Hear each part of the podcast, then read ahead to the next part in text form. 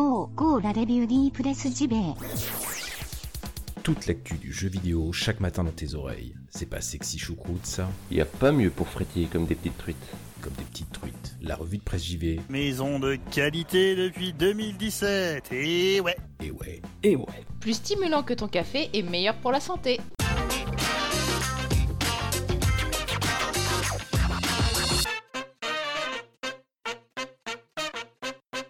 Bonjour à toutes et tous, nous sommes le 21 mai 2019. Bienvenue dans votre revue de presse JV, votre podcast quotidien qui vous parle de jeux vidéo chaque matin.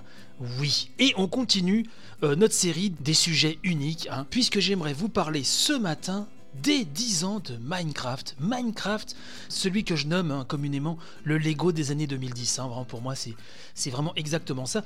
D'ailleurs, c'est un jeu, alors qui ne s'adresse certes pas qu'au jeune public, bien sûr, et on va y revenir, mais je le conseille très souvent euh, aux parents qui ont des enfants qui sont euh, joueurs, qui aiment le jeu vidéo. Je les conseille même de jouer avec leurs enfants à Minecraft parce que je trouve que c'est vraiment un jeu du, qui est tellement stimulant, stimulant au niveau de l'imagination, au niveau de la créativité, en tout cas dans son mode bac à sable. Voilà, ça c'était pour la petite parenthèse, mais en tout cas je voulais revenir donc sur euh, un papier du monde, et oui, qui célèbre les 10 ans de Minecraft, 10 ans qu'on a fêté le 17 mai dernier, donc tout euh, récemment. On nous rappelle hein, que euh, le jeu a été vendu à plus de 154 millions d'exemplaires. Il a été racheté en 2014 par Microsoft et il a marqué l'histoire du jeu vidéo tout simplement par ses mécaniques visionnaires, en tout cas au moment de sa sortie. Euh, le monde revient sur 10 moments clés, les 10 étapes les plus importantes de Minecraft, en tout cas dans son histoire.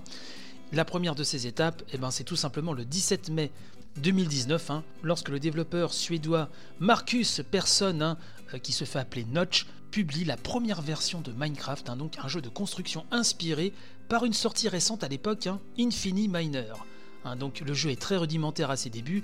Il s'agit essentiellement, nous dit le papier du monde, hein, de poser des blocs les uns sur les autres pour bâtir des structures. Mais au-delà de l'aspect Lego, c'est aussi un monde ouvert et presque infini généré de manière procédurale par l'ordinateur avec un algorithme qui détermine le terrain, le climat, le relief et la vie animale de chaque parcelle de monde généré.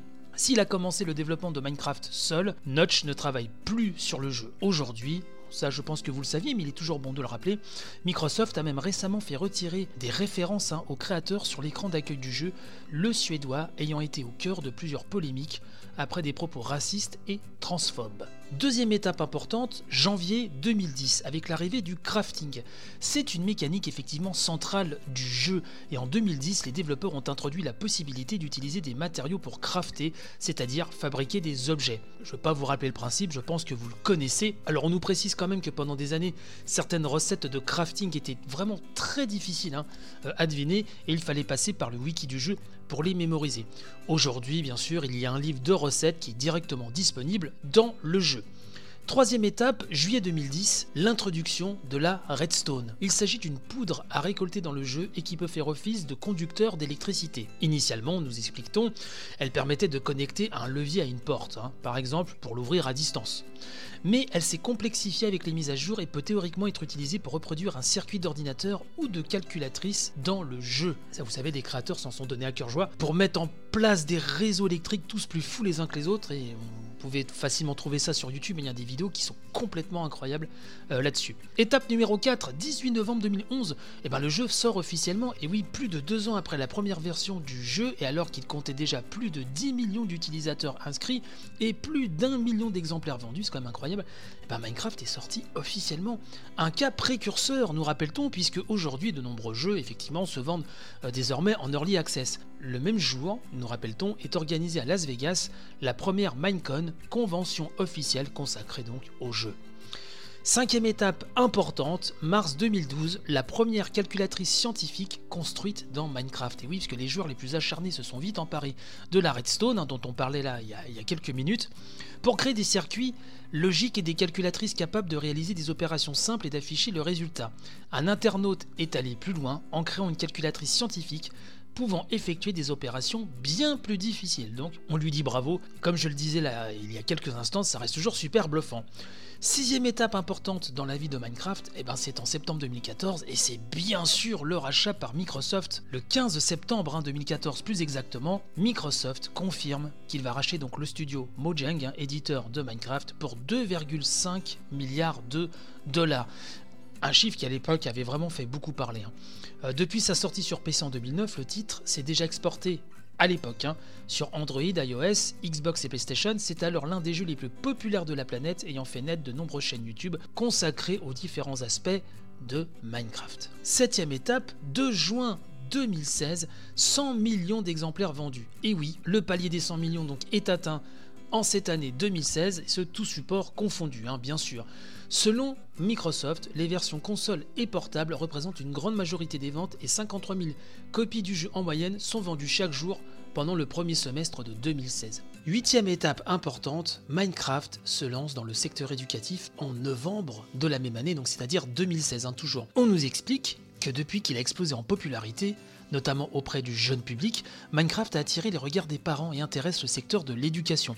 Depuis plusieurs années, certaines écoles ont intégré le jeu dans des cours d'histoire ou de mathématiques. Des expérimentations ont été même menées dans des établissements scolaires britanniques, australiens, nord-américains, etc. En 2016, Microsoft et Mojang ont publié Minecraft Education Edition, une version de jeu spécifiquement conçue pour l'utilisation en classe. Neuvième étape, avril 2017, l'arrivée des microtransactions. Plus de deux ans après le rachat de Minecraft, hein, Microsoft annonce à ce moment-là l'intégration des microtransactions permettant d'acheter des contenus dans le jeu. Quelques mois plus tard est introduit le marketplace pour acheter de la monnaie virtuelle et acquérir des cartes et des skins créés par la communauté. Et enfin, dixième et dernière étape, la concurrence de Fortnite. Et oui, puisque dix ans après sa création, euh, Minecraft reste toujours l'un des jeux les plus populaires au monde. C'est un des plus gros succès commerciaux de l'histoire du jeu vidéo. Mais euh, auprès du jeune public, eh ben, c'est vrai que Fortnite a été jugé, a été vu comme un concurrent hein, de Minecraft. Mais Minecraft ne ralentit pas euh, pour autant, nous dit le monde.fr, puisqu'en octobre 2018, le jeu revendiquait 91 millions d'utilisateurs connectés chaque mois. On nous dit que le jeu d'Epic Games, hein, donc Fortnite et celui de Microsoft, Minecraft, ont un point commun, ils sont devenus des espaces de sociabilisation et de créativité. Aujourd'hui, Minecraft reste un jeu polymorphe, nous explique-t-on, où l'on vient pour des raisons différentes, que ce soit pour construire en solo, pour participer à des combats multijoueurs ou simplement pour discuter entre amis.